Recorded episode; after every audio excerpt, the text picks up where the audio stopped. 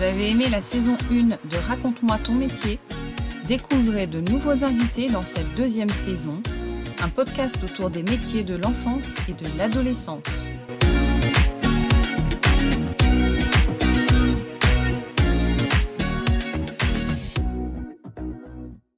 Bonjour à tous, bienvenue dans ce nouveau podcast. Aujourd'hui, nous accueillons Grégory qui vient nous parler de son métier de formateur à l'INSPE. Bienvenue Grégory.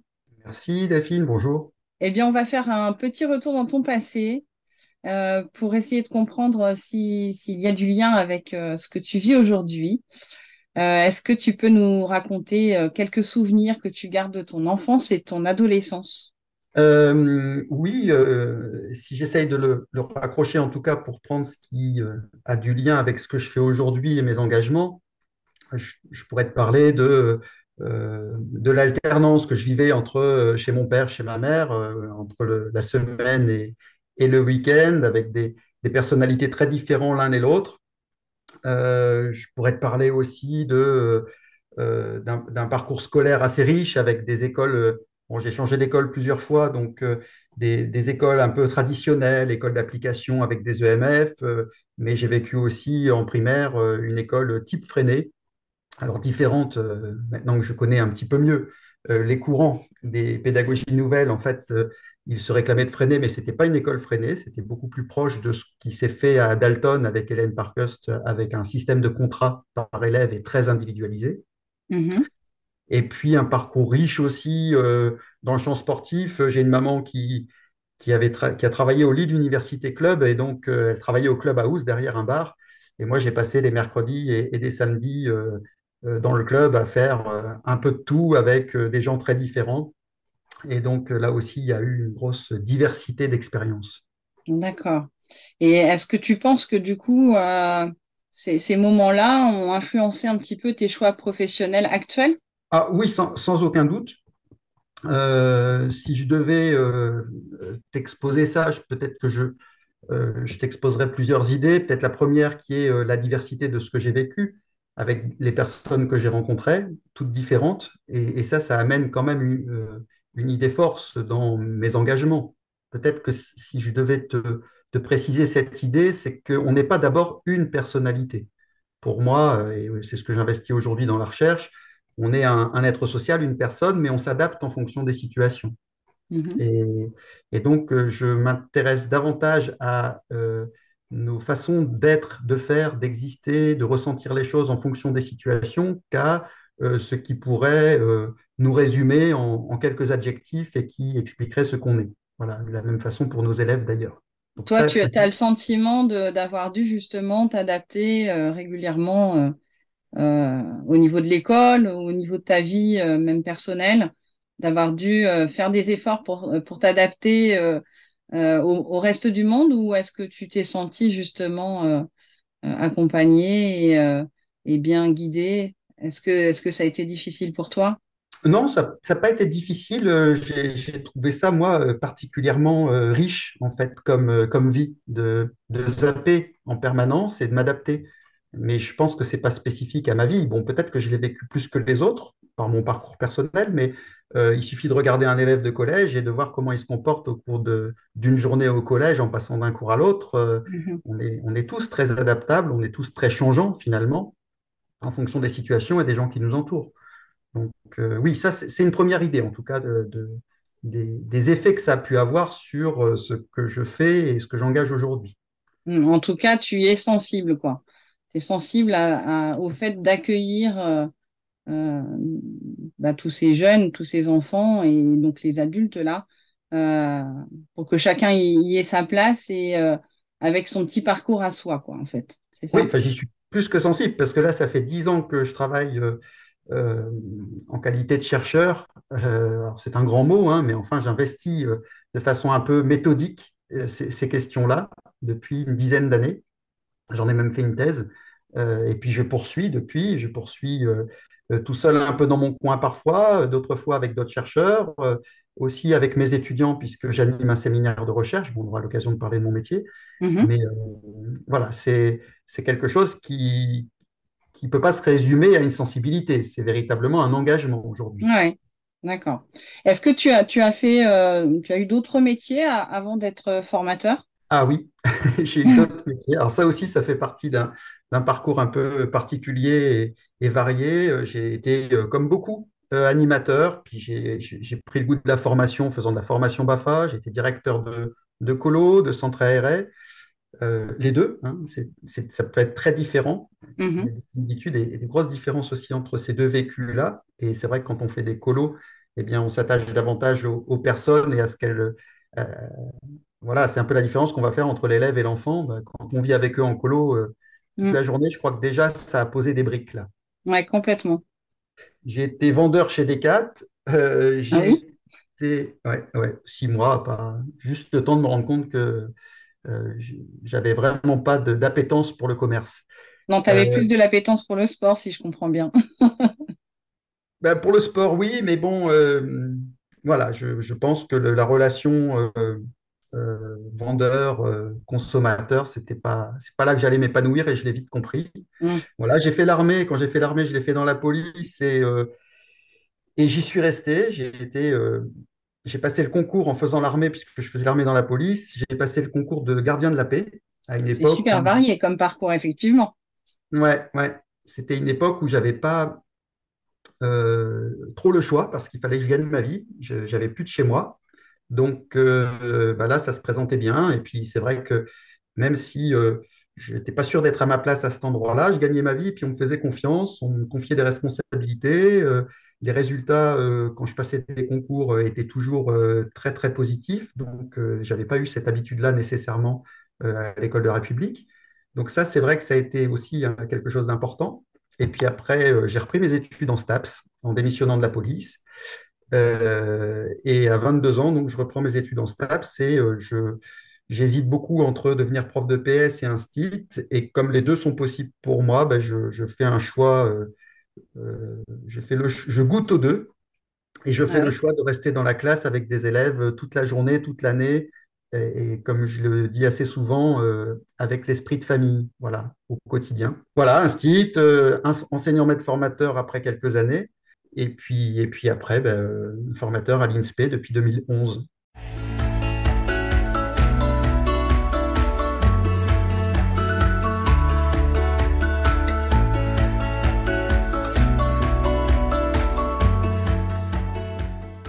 Est-ce que tu peux nous expliquer un petit peu les objectifs de, de ce métier de formateur? Euh, alors, les objectifs, euh, alors moi je dirais que d'abord, avant tout, c'est de se mettre au service d'un métier qui est bien complexe. Hmm. Euh, moi, je suis formateur pour les enseignants du premier degré en formation initiale, et c'est un métier d'une telle complexité qu'on on ne le mesure pas quand on arrive. hein. Euh, il débarque là avec des, des représentations assez naïves du métier finalement. Et le, le premier objectif, c'est de mesurer à quel point euh, on va être confronté à, à- à des difficultés et qu'on ne peut pas faire ce métier de, comme un exécutant. On ne peut pas faire ce métier sans penser le métier. Et donc, euh, ça, c'est vraiment pour moi l'objectif principal. Bah, surtout que bien souvent, les gens pensent que quand ils sont allés à l'école, ils connaissent justement le métier. Et non, finalement, ça se passe pas comme ça, il paraît. Ben oui, il y y a un peu de ça, mais euh, je te dirais franchement que même quand ils vont dans les classes et qu'ils voient les premiers stages en qualité d'observateur, ils ne mesurent toujours pas la complexité du métier. Oui, C'est véritable. euh, bon, on, on pourrait faire un- une comparaison qui, est- qui a, qui a bien des limites, mais euh, c'est pas parce qu'on va au cinéma toute sa vie qu'on peut être un acteur. Donc, dès lors qu'on passe de l'autre côté, c'est une Hmm. autre histoire. Voilà. Donc, ça, c'est vrai que c'est un objectif euh, tel que pourrait le dire n'importe lequel de mes collègues, et parce qu'on a, on a, on a tous cette conscience-là. Après, peut-être moi, ma, ma particularité, euh, mon identité de, de formateur spécifique, c'est d'avoir l'objectif euh, chevillé au corps euh, de, de permettre aux étudiants, aux collègues, parce qu'il m'arrive aussi de faire de la formation euh, continue, de les aider à adopter plus systématiquement le point de vue de l'élève. Et, et donc, ce n'est pas le tout de mesurer la complexité de notre métier quand on enseigne. Je pense qu'il faut aussi, peut-être avant tout, faire la bascule de mesurer à quel point il est complexe d'apprendre pour l'élève. Oui, complètement.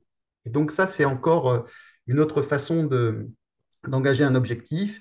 euh, penser à l'élève quand il est à l'école, quand il apprend, quand il est évalué, euh, quand il n'est plus un élève et quand il sort de l'école, et, en quoi ce qu'il vit en dehors rejaillit aussi sur l'école.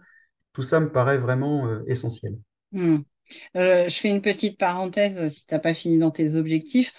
Toi, tu as une dominante, je ne sais pas si ça s'appelle comme ça, à Ouais. l'INSPE. Tu, tu enseignes quelque chose de particulier ou est-ce que tu touches à un peu tout euh, au niveau de la formation? Alors, si on parle de moi en particulier, euh, on va dire que je fais partie des collègues un peu couteau suisse de l'INSPE, compte tenu de mon parcours. Donc, euh, ayant vécu le métier un peu plus de dix ans, euh, et, et j'ai encore le sentiment, et c'est peut-être présomptueux de ma part, hein, mais j'ai encore le sentiment que je peux prendre une classe demain matin à 8h30, euh, et, et pour longtemps, pas juste une séance. Donc, euh, je, je- je l'ai encore dans les tripes, le métier. Hmm. Donc, euh, c'est vrai que du coup, j'ai eu tendance, alors avec les années, on arrive aussi tout doucement à faire reconnaître nos compétences auprès de nos collègues et des, des gens responsables de la formation. Donc, au début, ben, j'ai pris ce qu'on m'a donné. hein. On m'avait recruté sur un profil EPS, compte tenu de, de mon parcours. J'avais deux CAFIPEMF, donc j'avais un CAFIPEMF, donc pour ceux qui ne connaissent pas, un certificat d'aptitude aux fonctions de professeur des écoles maîtres formateurs. Hmm. Euh, Rien que ça? rien que ça, voilà. Oui, on aime les acronymes chez nous. hein. Ouais, ouais, ouais. Et, et donc, euh, bon, j'avais passé un généraliste, puis euh, sur les conseils d'un d'un très bon inspecteur que j'avais eu, j'avais passé un EPS. Je ne sais pas trop à quoi ça allait me servir, mais ça avait l'air de lui faire plaisir que je le passe.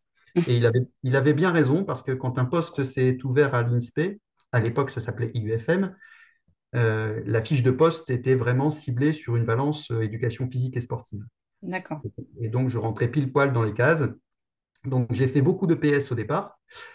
Et puis, euh, et puis après, euh, ben, on m'a demandé des services pour combler tel ou tel cours. Et puis, tout doucement, j'ai, fait d'autres choses qui m'allaient très bien. Je ne voulais pas, quand je suis devenu PE, c'était pour justement ne pas faire de l'EPS tout le temps, entre autres. Mhm. Et donc là, j'ai pu retrouver euh, une de mes, euh, comment dire, euh, une de mes motivations, en tout cas, à, à m'engager dans la polyvalence. Et voilà, donc aujourd'hui, euh, moi, je fais euh, de l'EPS. On n'en fait plus beaucoup parce qu'on est passé euh, avec la réforme euh, il y a trois ans de, à Lille, hein, particulièrement de 52 heures de PS dans le tronc commun des, des étudiants à 24 heures. Aïe, ah oui, effectivement. Voilà, Ça fait 24 une heures, sacrée claque. ouais, 24 heures pour former à une discipline qui est quand même la troisième discipline si on la prend euh, dans son volume dans les programmes. Complètement, ouais. Hmm. Donc, euh, pour moi, c'est une erreur euh, importante. Ou alors, on décide de ne pas accorder de- d'importance majeure à d'autres disciplines et on ramène le métier à sa grande polyvalence, ce qui est une option. Mais quand on décide de faire 24 heures de PS et à côté de ça, euh, 150 heures de maths et 150 heures de français, euh, à un moment, ça pose une question. Hmm. Les maths, c'est- les maths, c'est 5 heures, par exemple, cycle 2, cycle 3 au programme. Euh, le PS, c'est 3 heures. Ouais, Voilà. Ça donne ouais. une, une petite idée. Voilà. Bon, on a une réforme qui, qui nous vient d'un ministre euh, qui nous a quittés et que je ne regrette pas. Mais, euh, mais en attendant, on continue de, de subir les conséquences de, de ces choix-là politiques. Ouais. Donc, euh, je fais de l'EPS. Je fais également euh, tout ce qui est en relation avec les stages. Donc, quand nos étudiants partent en stage, reviennent de stage, il est toujours temps de euh, se mettre en perspective de vivre un stage et puis de bilanter. Ok. Et ça, c'est assez passionnant. Donc, Ça doit être très riche en fait. extrêmement riche. Extrêmement riche parce que là, par exemple, j'ai trois sections de Master 1. Euh, donc, ça représente une centaine d'étudiants. Donc, Il y a de la variété. il y a de la variété. Ça représente une centaine de classes. Donc, Ouais. observées, une centaine de classes différentes observées. Et donc, euh, bien sûr, euh, euh, quand ils sont en stage, moi, je ne suis pas dans les classes, mais l'analyse de ce qui se vit dans les classes au regard des, des, des observations qu'on a décidé de mener, pour moi, c'est d'une très, très grande richesse. Et Hmm. pour eux aussi, donc on le vit tous comme une, av- une aventure, une enquête qu'on va aller faire, et puis, et puis des mises en commun, on cherche des points communs, des différences. c'est euh, ça. C'est des points d'appui euh, pour travailler, pour réfléchir ensemble, pour co-construire. C'est, pour ça que c'est très riche d'ailleurs. C'est extrêmement riche et puis les, les enseignants ont bien des difficultés à ouvrir leur classe, à dire ce qu'ils font. Euh, là, ce sont des observateurs extérieurs, alors euh, débutants, hein, avec un regard euh, tout neuf, Alors, il y a à la fois de la naïveté, mais la naïveté, elle fait aussi du bien parce que les étudiants se posent plein de questions et des questions que nous, on ne se pose pas toujours ou qu'on ne se pose plus. ça. Donc, euh, c'est très, très, très riche. Les échanges avec eux sont, sont, sont féconds, euh, même pour moi, dans, dans mes, dans mes quêtes de recherche, parce que ça, ça remet toujours tout en branle, euh, de les écouter, d'échanger avec eux, de les voir débattre. Donc, euh, voilà, ça, c'est aussi euh, une de mes missions, en plus de l'EPS. Et puis, euh, après, je fais de la réflexivité avec, avec les M2, c'est assez proche. Et je, je mène depuis que je suis docteur, puisque quand on a une thèse, on est docteur. J'ai, la chance du coup de pouvoir avoir un séminaire de recherche en sciences de l'éducation ouvert à Douai, dont je suis le responsable. Et, et là, ce sont des étudiants qui s'initient à la recherche et, et véritablement, ils nous sortent des, des- des mémoires qui sont parfois assez exceptionnelles. Euh, Et des gens qui se aussi- destinent pas forcément au métier pour autant, Parmi les étudiants, est-ce que certains ne se destinent pas au métier? ouais, dans les M2, si, c'est forcément des gens qui se destinent à être professeurs des écoles. Bon, quand ils rentrent chez nous, ils se destinent à être professeurs des écoles. Ça, c'est clair. euh, il y a rarement euh, une autre perspective. Euh, il arrive qu'en cours de route, alors ils décident de ne plus l'être parce Mhm. qu'ils se rendent compte de la complexité du métier. Mhm. Donc ça, c'est une réalité. Euh, parfois de ne plus l'être parce qu'ils se disent qu'ils ne sont pas faits pour et ils se trompent. Ils ont vu, en tout cas, ils ont compris un certain nombre de choses, euh, mais qui étaient euh, un aspect du métier Mhm. et, et donc ils l'associent à eux. Je pense que voilà, donc quand on peut, on essaye de justement leur, leur montrer d'autres angles, d'autres façons de voir, mais c'est pas toujours facile. Et puis d'autres, euh, euh, par exemple, là, j'ai parlé de la recherche. Moi, j'ai certains étudiants qui euh, décident de ne pas passer tout de suite le concours et de continuer dans la recherche Ouais. parce que ça les passionne. Ouais, bah oui, je peux comprendre, hein. Après, on n'est pas tous, euh, on n'est pas tous doués pour la recherche, mais il, en faut des chercheurs. Des chercheurs qui trouvent, en plus, c'est bien. Est-ce que tu avais fini sur tes objectifs? Est-ce que, est-ce que tu voulais en rajouter? Parce que du coup, je t'ai coupé dans ton, dans ton élan. Oh, bah, euh, je pense que là, si je m'embarque sur les objectifs euh, liés à la formation, j'aurais dix mille choses à dire. Et je pense avoir dit le principal quand, quand je dis que les, les principaux objectifs, c'est de mesurer euh, la complexité du métier et, et du coup d'apprendre à douter, parce que c'est c'est pas facile. Et donc, c'est quand on apprend à douter qu'on se dit qu'on n'est plus un simple exécutant et qu'on va devoir penser le métier, mais qu'on va devoir aussi le faire, donc quelque part exécuter. Mhm. Mais voilà, donc trouver l'équilibre entre être un concepteur et être un exécutant, je pense que c'est vraiment intéressant, hein, en évitant justement le discours binaire de vous n'êtes que des concepteurs et donc il faudrait tout inventer, ou d'autre côté, euh, vous n'avez plus qu'à appliquer une recette. Mhm. Euh, et puis de l'autre côté, je, je te disais, ce fameux objectif de, euh, de pouvoir euh, adopter le point de vue de l'élève dans la mesure du possible. Et du coup, de gérer l'hétérogénéité des points de vue, ce qui n'est pas évident.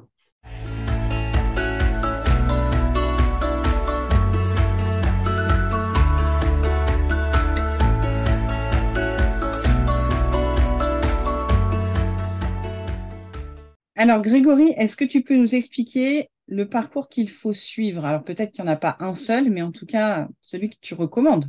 Voilà. Ben, écoute, je... c'est une question intéressante parce que justement, je n'en recommanderais pas. Pour une raison assez simple. Non, ben, pour, pour une raison assez simple, c'est que euh, je, je pense que la, la formation souffrirait de n'avoir qu'une catégorie de collègues, des collègues qui auraient tous eu le même parcours.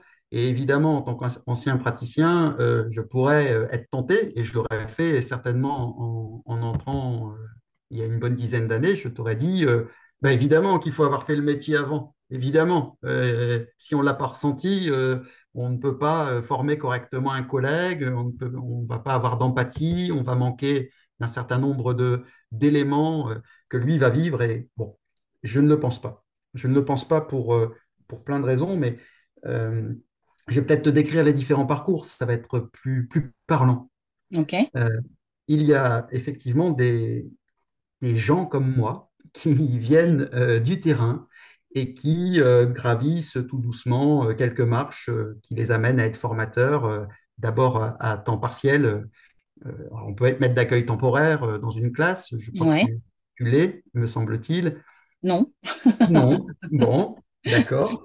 Euh, en tout cas, on a de nombreux collègues qui n'ont pas ce fameux CAFIPEMF, mais qui reçoivent des étudiants dans leur classe. Mhm. Ensuite, il y a les collègues qui ont un CAFIPEMF et qui prennent un poste euh, d'enseignant maître formateur et qui ont une classe euh, tiers déchargée. Ok. Euh, pardon, qui ont la classe à deux, enfin, ils prennent la classe à, à- à deux tiers et ils ont un tiers temps de décharge Mhm. sur, sur lequel ils font de la formation, entre autres à l'INSPE. Alors là, selon les académies, ça peut être très variable. Euh, et puis, euh, et puis, effectivement, on peut finir à l'INSPE. Mais là, j'avoue que j'ai très peu de collègues autour de moi qui ont mon parcours, qui viennent du premier degré.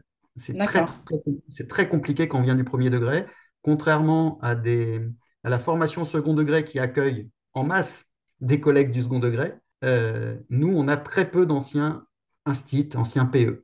Voilà. D'accord. Et ça, je le regrette vraiment. Je pense, même si j'ai tenu un discours peut-être très ouvert tout à l'heure, je pense qu'il faut redoser absolument tout ça et il faut des gens qui ont été, euh, qui sont issus du premier degré dans une proportion euh, bien plus importante qu'elle n'existe aujourd'hui. Mais je... tu penses que c'est dû à quoi, en fait? Ah bah c'est c'est- c'est historique. C'est historique parce que euh, à l'époque de l'école normale, tu te souviens que les, les collègues passaient le concours en troisième. Alors, Oui. tu les as... Bon, ils sont en train de partir à la retraite, ceux-là, mais euh, on, on en a connu, nous, dans notre jeune carrière, des collègues qui étaient passés par euh, le concours en troisième, l'école normale, donc euh, qui les amenaient jusqu'au bac. Or, il fallait le bac pour valider ce concours. Mhm. Et, et qui préparait au bac? Eh bien, des collègues euh, du second degré disciplinaires. Et, D'accord. et ces collègues-là sont historiquement restés, évidemment. Ok. Donc, euh, et, on n'a pas beaucoup changé les choses depuis, malheureusement. Donc, ça manque véritablement de collègues à temps plein pour, euh, avec ce parcours. Pourquoi je dis à temps plein? Parce qu'on a bien des collègues EMF qui viennent, mais on peut tous comprendre qu'un collègue qui euh, n'a qu'un tiers de décharge pour, faire de la formation et qui, sur ce tiers de décharge, va pouvoir passer un peu de temps à l'INSPE, il va le faire de façon un peu patchwork. Mm. venir et puis il va, il va essaimer, et puis il n'a pas forcément le temps de préparer des contenus qui soient euh, euh, denses, euh, qu'il a, pour lesquels il. Voilà, il faut s'y consacrer à la formation et, et à temps plein pour véritablement investir les, les contenus universitaires. Ouais. Donc, donc on peut s'associer, mais je pense qu'il est utile d'avoir à la fois des collègues qui viennent du terrain et qui viennent témoigner, qui viennent euh, exprimer ce qu'ils ont exprimé, euh, mais ils sont dans le feu de l'action, euh, des collègues qui, euh, comme moi, ont vécu le premier degré de façon assez significative pour pouvoir encore en parler, mais ne font que de la formation et donc peuvent construire des Mm. contenus de formation qui sont oui. bien élaborés. hein. et moi, j'ai cette chance-là d'avoir du temps que n'ont pas les collègues. C'est ça que je veux Mm. exprimer.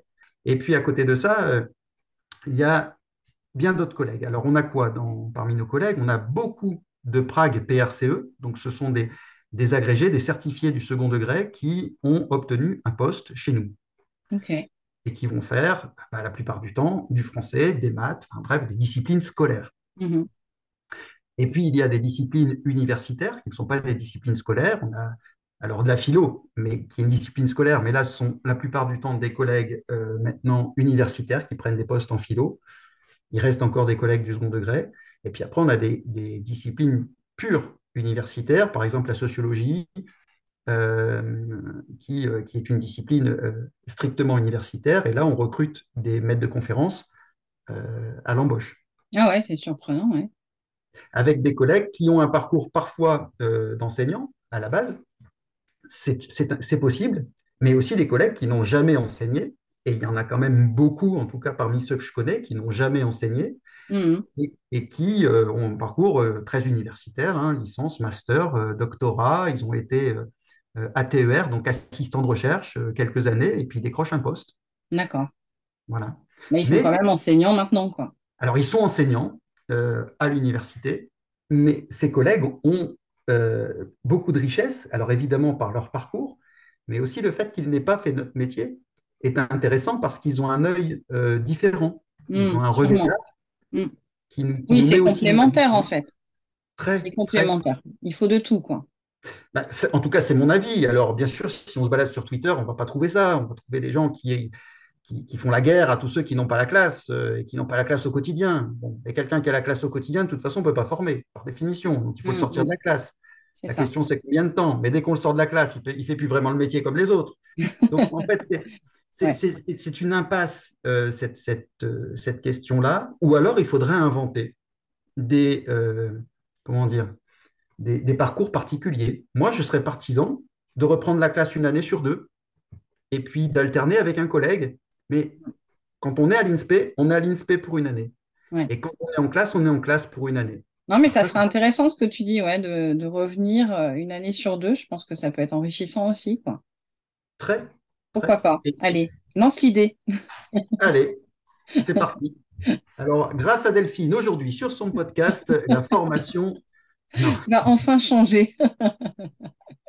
on y croit, on y croit. c'est une, idée qui aurait ses limites, évidemment, comme toutes les idées. Mais bien hein. sûr, mais bien sûr, évidemment. évidemment.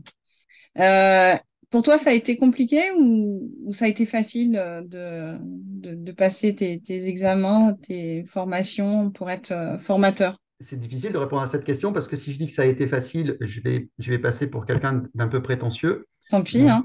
faut que tu ouais. ouais, bah, bah, globalement, le, les concours d'enseignement, j'ai passé le CAPEPS et le PE la même année, j'ai eu les deux. Les, les CAFIPEP ne me posaient aucun problème euh, et je n'ai pas forcément travaillé beaucoup pour euh, les décrocher parce que, en fait, euh, enfin, j'ai pas travaillé beaucoup en fait à la dernière minute, mais je travaillais énormément depuis que j'étais rentré. Je passais mon temps à lire des bouquins, à, réfléchir le métier. au bout d'un an ou deux, mes collègues me disaient, mais toi, tu vas finir inspecteur. Mais en fait, j'étais vraiment passionné par mon métier. Mmh. Et euh, je, me, je fais partie de ceux, euh, et je dis je fais partie de ceux parce que je suis loin d'être le seul, mais qui va se lever la nuit pour aller écrire une idée pour le lendemain pour l'école parce qu'il a peur de l'oublier. Ou voilà, j'ai fait partie de ceux-là. Et puis, euh, et, puis j'avais déjà une bibliothèque avec, avec, avec un tas d'auteurs que, que, je trouvais passionnants bah, dès l'entrée. Et quand hmm. je préparais pas la classe, je lisais et, et j'allais dans des conférences. Et... Ouais, c'était en toi déjà quand même. Hein. Oui, oui, oui. Donc, euh, non, ça, ça n'a pas été trop difficile. Après, il y a eu la thèse. Alors là, c'est une autre histoire. Euh, moi, ma petite histoire particulière fait que j'ai deux enfants, un qui est né en 2009, un autre en 2011. Et je démarre ma thèse en 2013, donc avec deux enfants en bas âge, mmh. une maison pleine de travaux, euh, un métier que je découvre, celui de formateur plein temps à l'INSPE. Bon, c'était vivant, quoi. et pas de décharge de recherche, et je continue à faire mon métier à temps plein, et même avec des heures sup. Donc, euh, donc j'ai eu des années difficiles pour caser du temps. Et comme je suis lent, euh, j'aime bien prendre mon temps. Euh, ou peut-être que je n'ai pas le choix parce que mon cerveau va peut-être pas assez vite. Mais en tout cas, j'ai besoin de temps. Et, et là, bah, j'ai pris du temps puisque j'ai démarré la thèse un peu après 2013 et j'ai fini en 2018. Voilà. c'est un, bel accouchement quand même. Hein. Cinq ans de grossesse, c'est long. Oh, les premières années de thèse, en fait, c'est cool. Parce que les premières années, c'est sympa, on lit, on, affine son sujet. Euh, ouais, c'est s'imprégner un petit peu des choses, quoi. C'est ça, on fait ce qu'on appelle l'état de l'art. Donc, l'état de l'art, c'est euh, euh, lire énormément, c'est rencontrer des gens, c'est aller dans des colloques, c'est mm. baigner dans son, dans, son sujet. Donc, ça, c'est la partie. agréable. Plutôt sympa, oui. Mm. c'était très cohérent avec ce que j'avais fait avant. Ce n'était pas une révolution pour moi. En revanche, quand il a fallu commencer à écrire, et, puis quand il a fallu rentrer dans les aspects méthodologiques, euh, là, ça a été une autre histoire. C'était plus coton. Mm. Mais j'ai été super bien suivi, très bien dirigé. J'ai eu un, directeur de thèse formidable, euh, ce qui est devenu un peu un deuxième papa. Euh, la vie a fait que j'ai perdu mon papa en 2015 et que Gilles Buxuan, qui était mon directeur de thèse, qui est un, type exceptionnel, euh, à la fois sur le plan intellectuel, mais aussi sur le plan affectif, a, été là très très présent. Hmm. Donc ça, ça, a été une belle aventure aussi humaine. Hein. Voilà. Peut-être que c'est ce qui, c'est ce qui me fait, c'est ce qui fait que je suis toujours passionné par mon métier, c'est que je vis des aventures humaines tout le temps et que je suis assez persuadé, et d'ailleurs j'en profite pour te faire un petit clin d'œil parce que tu fais partie des, belles aventures récentes encore, mais en fait notre métier c'est que des aventures humaines mm. et des aventures avec des élèves évidemment, mais avec des collègues, avec des parents, avec, avec là je, cite des gens bon, qu'on n'a pas tous l'occasion de rencontrer dans une vie, un directeur de thèse, Mais hum, voilà, moi, je, je rencontre aujourd'hui et j'ai l'occasion de partager euh, avec les gens dont je lisais les bouquins avant qui me faisaient rêver. Alors, certains, Mhm. c'est certains, c'est Zidane, moi, c'est Mérieux, voilà. Donc, euh, c'est Chacun ses groupies. c'est ça, exactement, exactement. Est-ce que euh, tu as rencontré des difficultés dans, dans tes premières années de, de, de formateur ou est-ce que ça a été euh, rapidement des réussites? Comment tu te places par rapport à ça? Alors, je pense que mes difficultés n'ont pas forcément été celles des autres. Les collègues, quand ils arrivent à l'INSPE, euh, bah, pour certains, ils se retrouvent avec des difficultés presque de jeunes enseignants, Mhm, c'est-à-dire euh, faire face à l'hétérogénéité des étudiants, euh, euh, garder les étudiants attentifs sur les moments importants, passer une consigne, enfin, des choses extrêmement élémentaires pour nous euh, et qui, pour certains collègues, ne le sont pas nécessairement parce que leur parcours ne leur, leur a pas permis. Euh, même si on, on se dit, bah, c'est quand même un monde, ils forment des, des enseignants. Oui, mais ils ont d'autres choses à apporter, mais ils ne savent pas forcément, n'ont pas les gestes professionnels que nous, on a développés. Donc, euh, moi, mes, mes difficultés, bah, au tout début, c'était peut-être le petit complexe d'être le, le PE parmi euh, les universitaires.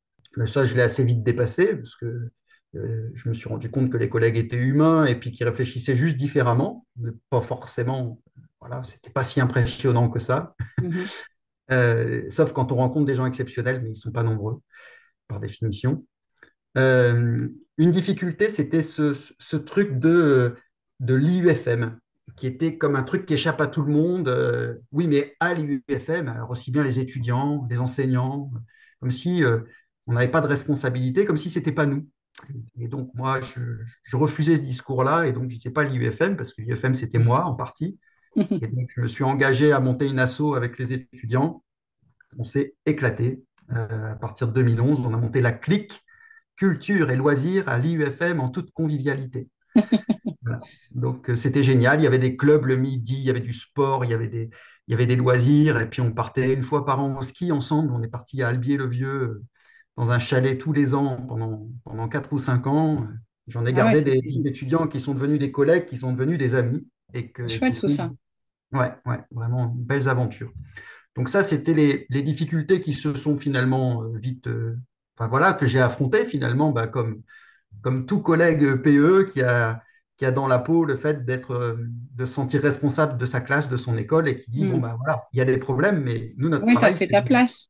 Tu as fait ta place tout simplement. Mm. C'est ça. Et puis aujourd'hui, euh, bah, aujourd'hui, je suis le formateur qui a plus de classe. Donc en 2011, je venais de l'avoir. Donc euh, là maintenant, je suis le formateur qui a plus de classe. Donc euh, bah, on le prend ré- régulièrement dans, dans la figure. Mm. Euh, euh, par, par, par un peu tout le monde. hein.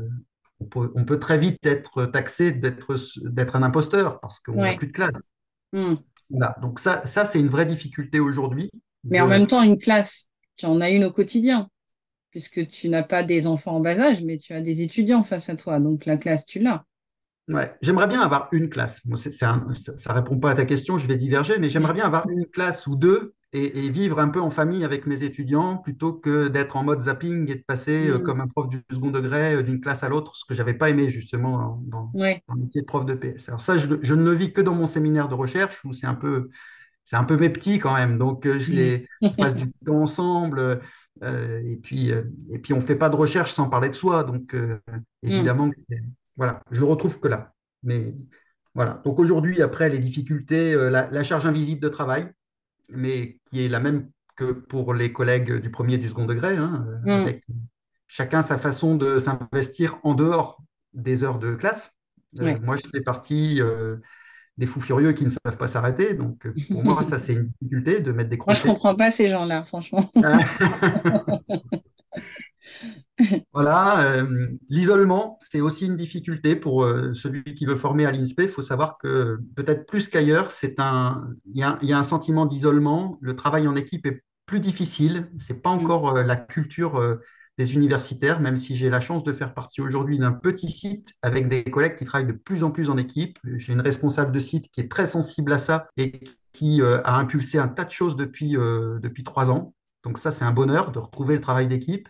Euh, mais, j'ai une chance que n'ont pas beaucoup de collègues d'INSPE. Voilà. Et puis, peut-être une dernière difficulté, euh, celle de relier les contenus, parce que euh, je disais que c'est un métier complexe, mais malheureusement, que les étudiants ne vivent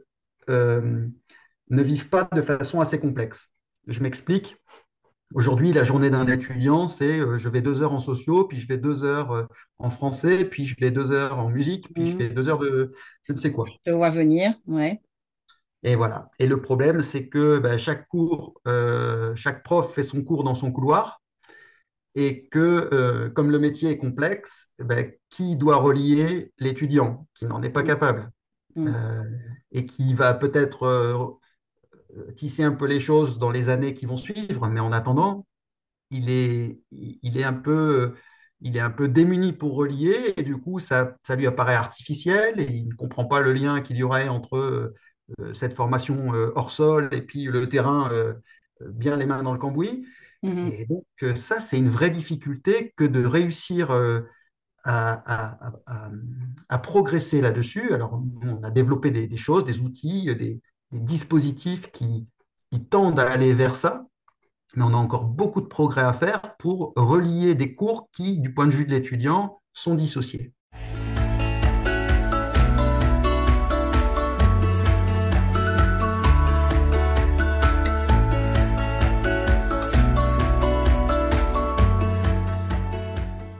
Ça doit faire partie justement de tes qualités, d'être un peu tisseur de liens.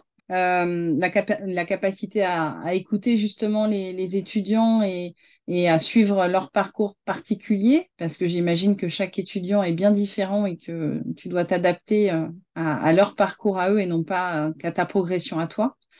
Il y a peut-être d'autres qualités qui sont nécessaires selon toi? Alors, si, si je t'en évoque et que je, lisse un peu les choses, on, va perdre un intérêt de, du recrutement, c'est de pouvoir recruter des gens très différents.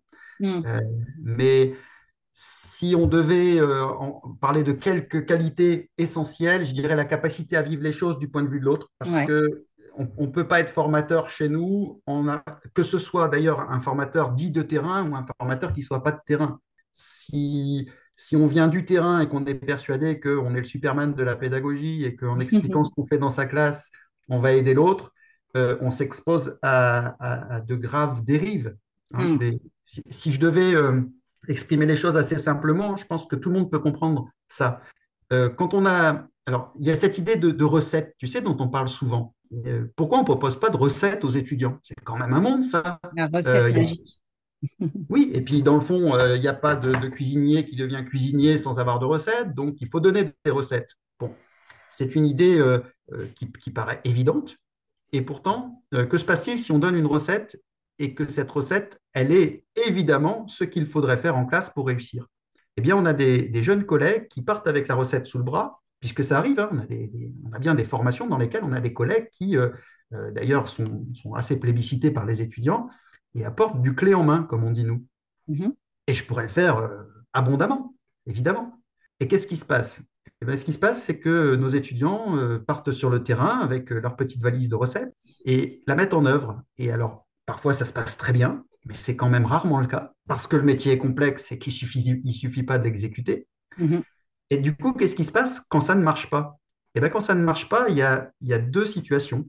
La première, c'est de se dire, je ne suis pas fait pour ce métier, tout simplement, puisque j'ai la recette. Je fais bien la recette telle qu'on me l'a dit, et ça ne marche pas. Alors, c'est qu'il y a quelque chose qui ne va pas, ça doit être moi. Je ne suis pas fait pour ça. Ça, c'est la première réaction, pas la plus commune, mais ça arrive. Et puis, il y en a une autre, euh, peut-être plus, plus, plus fréquente, qui consiste à dire, ben, j'ai la recette, moi, je fais bien comme on m'a dit, je ne vois pas pourquoi ça ne marcherait pas, donc c'est que ces élèves-là ne sont pas des élèves normaux mhm. c'est que euh, les enfants d'aujourd'hui, les parents d'aujourd'hui, euh, et, et là on, on tombe sur des clichés, et, et- et donc le, postu- le postulat euh, d'éducabilité, le fameux postulat d'éducabilité qui consiste à croire que tous les enfants, et il faut bien y croire pour être enseignant et être éducateur en général, peuvent apprendre et peuvent réussir à l'école, euh, est, est bien mise à mal. Donc la recette, elle a vite des limites. Et pourtant, on ne peut pas faire sans proposer. Donc il faut trouver euh, Le juste milieu, ouais. ce juste milieu. Et ça, je pense que c'est une qualité. Une qualité d'être euh, ni dans le discours du tout concepteur, ni dans le discours du tout exécutant et à exécuter. Ouais, c'est sûr. Se sentir accompagné, de toute façon, c'est ça, quoi. C'est avoir une forme de liberté quelque part pour euh, être capable d'aller mettre en pratique des choses et en même temps ne pas être complètement pieds et poings liés par euh, des méthodes euh, toutes faites, quoi, finalement. Est-ce que tu as une journée type ou est-ce que c'est très, très variable? Alors, c'est ouais, très variable. Euh, alors, selon après les, les postes et les profils que l'on a les uns les autres, ça peut être très variable. Pour moi, d'une demi-journée à l'autre, ça peut être très différent. Tu peux avoir la demi-journée de cours, tu peux avoir une demi, une demi-journée de type préparation de cours, puisqu'il arrive de faire, de travailler sur, euh, moi, sur, je, je fais comme n'importe quel collègue, je prépare mes cours, hein, je suis en, en conception. Et après, j'ai des demi-journées en école pour des visites, par exemple, Ouais. donc euh, de l'accompagnement ou en école parce que je fais un jury de CAFIPEMF, ce qui m'arrive quand même assez régulièrement aussi dans l'année, ou parce que je mène une expérimentation pédagogique avec des collègues euh, dans le cadre de mes recherches. Mhm. Donc là, je- là, je suis en école, ce qui correspond quand même à, je sais pas, sur l'année, facilement une cinquantaine de demi-journées par an. Ah oui, quand même, c'est beaucoup, hein. Ouais, ouais, ouais. Ensuite, euh, qu'est-ce que je fais? Euh, Je peux être jury de, d'examen. Alors, soit à l'oral, auquel cas je suis jury d'examen euh, à l'INSPE avec des collègues ou euh, ben, en correction à la maison. Et là, il y a des volumes très importants qui arrivent deux fois par an, en fin de Mhm. semestre, avec des vacances de Noël qui sont souvent très limitées. Sympa. Ouais, ouais, ça, c'est pas le, le côté le plus fun du, du job. Et puis pour moi, bah, c'est aussi euh, mes engagements associatifs, euh, les cahiers pédagogiques, entre autres, euh, auxquels je Mhm. tiens énormément, où je rencontre des gens formidables avec un, avec un esprit euh, de, de famille pédagogique. Je peux être dans un colloque. là, mercredi, j'étais dans une journée d'études. j'ai remplacé un collègue camerounais au dernier moment, et donc je suis allé le remplacer et, et donc parler de mes recherches. Euh, je peux être en entretien particulier avec des étudiants parce qu'ils ils font partie de mon séminaire de recherche ou parce que bah là, tout à l'heure, j'ai reçu un mail d'une étudiante qui ne va pas bien du tout. Et donc, Mhm. euh, avec ma responsable de site, on, on va essayer de la rencontrer pour, pour pas. Voilà, parce qu'on on est aussi, au-delà d'être formateur, euh, on, on- on les accompagne dans, dans bien sûr, c'est parcours. Ils important. sont parfois loin de leur famille, ils sont parfois, voilà, et là, elle vit Mhm. un moment un peu, un peu difficile, même très difficile. Ouais, c'est Euh, hyper varié en fait, hein. ah ouais, ouais, des réunions avec des collègues, euh, des journées en circonscription parce qu'on on retrouve des collègues du terrain et qu'on est sollicité par un conseiller pédagogique ou un inspecteur. Enfin, voilà, Mhm. c'est très varié. Ouais. Donc, dans, dans les choses que ce métier t'a amené à faire, euh, il y a les cahiers pédagogiques, j'imagine. Ah oui, alors là, euh, Tu peux nous ouais, en parler un petit peu? bah, les cahiers, c'est une belle aventure. Euh, Une belle aventure où moi j'arrive, euh, enfin je suis arrivé il y a, il y a deux ans, donc là, euh, au départ, tu commences par écrire des articles, puis on te propose d'intégrer, euh, euh, enfin de, de- de te lancer dans la coordination d'une revue. Donc j'ai coordonné la revue Méthode. Puis après, on te propose de rentrer au comité de rédaction. euh, euh, et là, je vais coordonner un nouveau dossier. Donc là, c'est un scoop. Oh, attention. vais, ouais, donc c'est sur ta chaîne, tu vois. Je vais, je vais coordonner un dossier avec Eric Saillot, qui est un chercheur brillant, et on va euh, coordonner un dossier sur observer et écouter les élèves pour les faire réussir. Alors, le pour les faire réussir, on va encore le discuter, mais on a une réunion demain soir, justement, tu vois, pour, euh, pour préparer tout ça. Et ça, ça Donc, devrait euh, sortir quand? oh, bah, généralement, entre le moment où on présente, on fait le lancement au comité de rédaction et le moment où le dossier sort, il s'est coulé un peu plus d'un an. Ah oui, d'accord. Oui, ça vous Et laisse un oui, peu de marge. voilà, mais là, là aussi, ça va être de belles rencontres parce que les, on va faire un appel à communication, puis les collègues euh, font des propositions, et là, on, choisit donc euh, les collègues avec qui on va travailler. Et, et là, il y a de l'accompagnement, et, et ça peut aller de, bah, du chercheur euh, très connu euh, qu'on n'accompagne pas, évidemment, Mhm. jusqu'au collègue qui a une bonne idée, mais qui a jamais écrit et qui a besoin. Et là, c'est pareil, c'est très chouette sur le plan humain. où- voilà, j'ai eu des gens des heures au téléphone alors que je les appelais pour, euh, pour retravailler, un, pour retravailler sur cinq lignes. Ok. Eh ben. Ouais, effectivement, c'est varié tout ça. Cahier pédagogique, euh, des rencontres donc avec d'autres euh, d'autres euh, personnes de, de divers milieux. Est-ce qu'il y a d'autres choses que tu as faites euh, que tu t'attendais pas à faire? Euh, euh, depuis que je suis formateur euh, INSPE, Ouais. euh, ben oui, on m'a sollicité pour, euh, euh, mener, enfin pour piloter la réforme dans le nord de la France.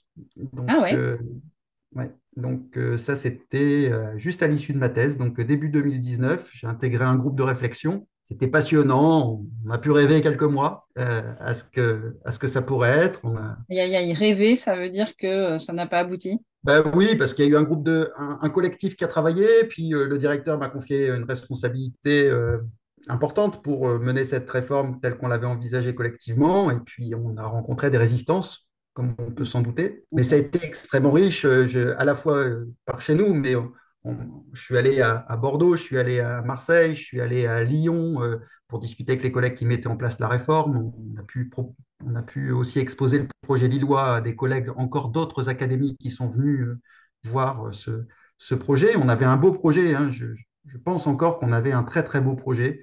On voulait remettre au centre les pratiques professionnelles. C'était l'une des, l'un des axes forts de ce, ce projet. Hein. On mhm. avait appelé ça les PPR, les pratiques euh, professionnels de référence. Et donc, euh, on avait euh, essayé de, de baliser un parcours pour nos étudiants centré sur ces pratiques professionnelles et des pratiques professionnelles pour lesquelles on avait mené une grosse enquête de plus de 600 personnes, sur plus de 600 personnes ah ici chez nous, pour montrer que ben, tout le monde était plutôt pour cette idée. Hein. Mais les gens sont plutôt pour les idées, mais après, quand on doit les opérationnaliser et qu'on se rend compte de ce que ça engage en termes de changement, ça peut être un peu différent.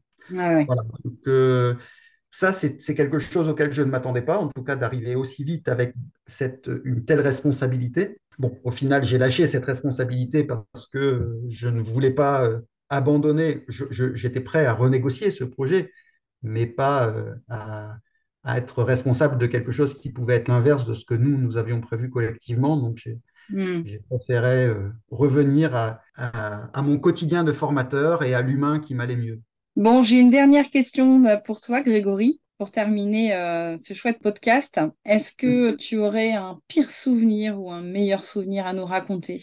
Un pire souvenir, j'en ai pas beaucoup. C'est certainement celui euh, dont je viens de parler. C'est d'accepter de, de, démissionner d'une responsabilité qui correspond véritablement à ceux qui me permettraient de, de faire ce que je rêve de faire depuis longtemps, changer cette formation qui ne m'avait pas plu du tout. Moi, mm. à l'IFM, j'avais détesté ça. Pourtant, je venais des STAPS et en STAPS, j'ai beaucoup aimé ma formation. J'ai trouvé que c'était une formation de grande qualité avec des professionnels extrêmement compétents. Évidemment, il y a à redire, mais le contraste a été quand même assez saisissant quand je suis arrivé à l'UFM euh, premier degré.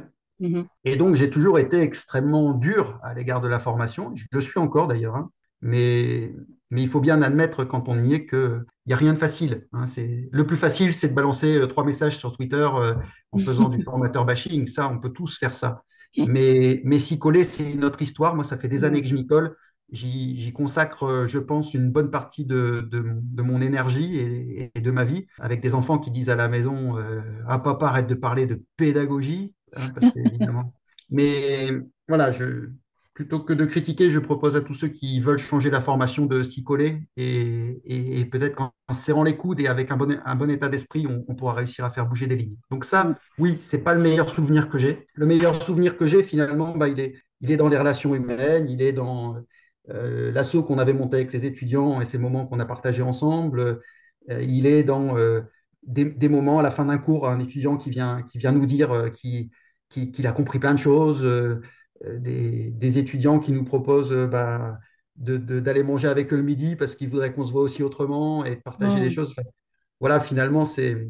Ouais, tout ce qui est relationnel finalement avec les étudiants, quoi. Complètement. Ouais, ouais. Ça, ça, constitue mes meilleurs souvenirs avec les étudiants, avec des collègues, avec. Euh, avec voilà, parmi mes meilleurs souvenirs, tiens, j'en prends un au hasard que je n'aurais pas fait si je n'avais pas été formateur à l'INSPE. On m'appelle pour faire une interview de Philippe Mérieux chez lui. Mmh.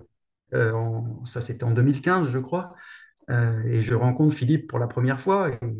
Et, donc, ça, c'est quand même un souvenir fabuleux parce que voilà, c'est quelqu'un que j'admire énormément depuis longtemps. Hmm. C'est ton Johnny Hallyday à toi, quoi, en fait. Ben, disons que j'aurais dit Patrick Bruel, tu vois, parce que ah. quand il fait une conférence, il y a pas mal de phrases qui commencent que je pourrais terminer. Ok. Euh, voilà. Mais, mais je ne suis pas groupie au sens où, euh, euh, parce que Philippe Mérieux l'a dit, je suis forcément d'accord. Et, et, donc, euh, bon, bah, ça, c'est c'est pareil, ce sont des clichés. Les gens pensent qu'à partir du moment où on a un maître, on est esclave. Mais non, on n'a mm. pas cette relation-là. Et j'ai la chance d'avoir rencontré, un, en plus de l'auteur qu'il est et de tout ce qu'il peut nous apporter, un être humain exceptionnel. Et j'ai eu la chance de, de pouvoir aller un peu plus loin dans la relation avec, euh, avec Philippe Mérieux, par exemple. Donc, mm. on rencontre des gens comme ça qu'on trouve euh, exceptionnels sur le papier ou à écouter. Et alors, ils ne sont pas tous aussi exceptionnels dans la vie. Lui, il fait partie de cela. Il y en a d'autres. Il y en a d'autres. Et puis, il y en a d'autres qui nous déçoivent aussi. Et on se dit, mais ils sont à 100 milieux de ce qu'ils racontent. Donc, euh, donc mais ça, ça ne fait pas un mauvais souvenir. Ça, c'est la vie, c'est tout. Bon, bah écoute, hein, super. Si jamais il nous écoute, on va lui passer un petit bonjour à Monsieur Mérieux. Bah, merci beaucoup pour le temps que tu nous as accordé pendant ce podcast, Grégory. Et je te souhaite une bonne continuation en tant que formateur ou peut-être au retour aux sources, qui sait, un jour. Ouais, c'est pas impossible. La classe me manque, mais bon, mes étudiants me manqueraient aussi. Il faut trouver, il faut trouver le, juste milieu, quoi. pas facile.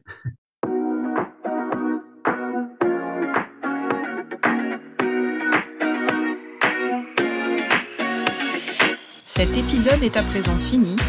S'il vous a plu, n'hésitez pas à liker, commenter et à en parler autour de vous ou partagez-le sur les réseaux sociaux.